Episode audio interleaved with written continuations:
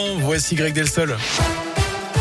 À la une, la colère des AESH. Aujourd'hui, les accompagnants d'élèves en situation de handicap se mobilisent partout en France pour dénoncer la dégradation de leurs conditions de travail et les conséquences pour ces élèves.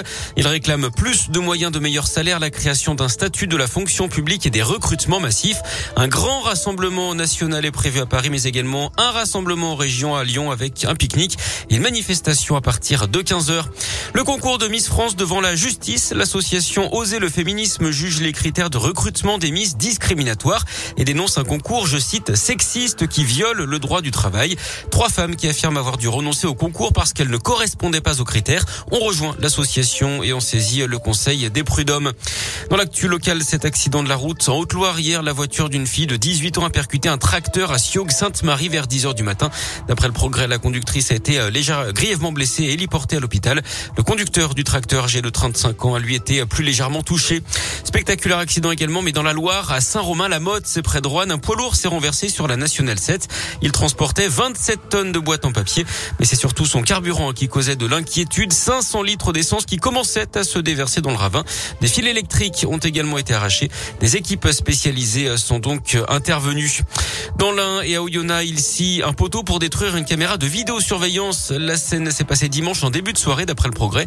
Le groupe d'une dizaine de personnes a utilisé une disqueuse pour faire tomber le mât. La police a ouvert une enquête. Cinq personnes interpellées à Clermont-Ferrand pour une tentative de meurtre. En Haute-Savoie, les suspects ont été appréhendés dans un campement de gens du voyage d'après la montagne. Ils ont été conduits à Annemasse, à la frontière suisse, où ils ont été placés en garde à vue. Les faits remonteraient au 20 juin dernier. Un homme de 50 ans avait été grièvement blessé par balle. S'évader près de chez soi pour inviter les habitants de la région à voyager en Auvergne-Rhône-Alpes. L'agence régionale du tourisme vient de lancer un nouveau site web, partir-ici.fr. Près de 2000 activités sont déjà répertoriées. On y trouve des lieux incontournables des artisans à découvrir et différentes activités payantes ou non. À chaque fois, l'aspect environnemental et social des visites est valorisé. Des influenceurs de la région contribuent également et partagent leurs bons plans. Du sport du foot et l'ex-gardien des Verts Stéphane Ruffier retrouvera son ancien club devant les prud'hommes en février 2022. Il conteste son licenciement pour faute grave en janvier dernier. L'ancien portier international réclame des indemnités de plusieurs millions d'euros à son ancien employeur. Il met en avant comme conséquence de son licenciement une perte de chance pour sa carrière professionnelle, mais aussi un préjudice moral.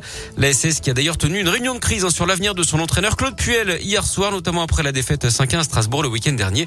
D'après le progrès, il devrait encore être sur le banc stéphanois vendredi pour la réception d'Angers. En rugby, des nouveaux visages en équipe de France pour les tests matchs de l'automne. Fabien Galtier a convoqué neuf nouveaux joueurs, dont le Clermontois Tani Vili. Et puis en Ligue des Champions, la troisième journée de la phase de poule. Ce soir, le PSG reçoit Leipzig à 21h.